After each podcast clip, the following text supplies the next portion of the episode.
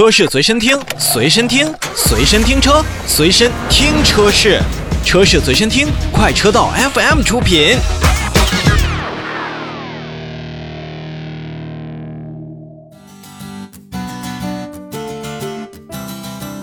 刚说完广本的召回，我们再来说一说广汽本田其他的事情。在今年呢，确实呢是不平凡的一年，但是广汽本田呢也是比较稳健的去迈入了其八百万辆车型的这么一个大关。这对于在今年以及去年这一段时间当中，广汽本田实际上在销售的成绩上，包括我们在一些品牌的建设上，也都是看到了十足的进步和大家的一个认可。而在粉丝的这个群体当中呢，广本的粉丝啊，我相信也是。不少的，也有一入广本终身广本的这么一个称号。近日呢，广汽本田也是发布了《二零二零你好 H 星人》的一个系列纪录片。这并不是一个非常大制作的电影的题材，而是真实的记录了八百万车主相应独自和个体以及温暖的生活。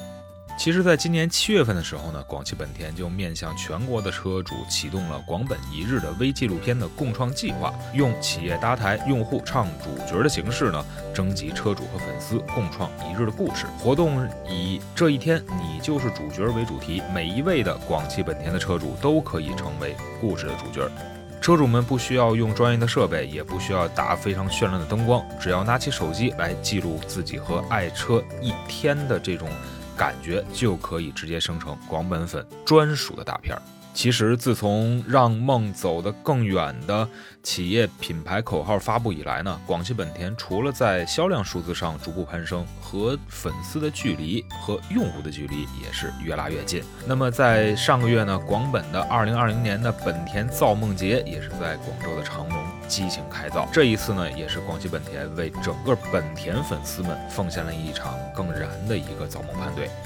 在这里边，不仅是可以让潜在的消费者，包括我们的广汽本田的车主，去近距离的感受广本的一些车型，而来自于本田其他的一些车型也可以参与其中。所以在现场当中，我们也是看到了很多来自于东风本田，甚至是进口本田的车型，形成品牌与粉丝相互依存、相互欣赏、相互推动的一个良效互动。就算是在一些的制造生产过程中，可能会有些瑕疵，比如说刚才我所说到的大规模的召回，但是广本的每一次处理，好像也都会让各自的消费者，或者说是各自的每一个车主比较安心的这一种的与粉丝与车主的同行。这也是很多的品牌梦寐以求的事情。那这一次，广汽本田算是走在了合资厂家的前列。您对于广汽本田是怎么看的？是否也和这些广汽本田的车主有相应的共鸣呢？今天广汽本田的话题呢，也就先跟大家说到这里。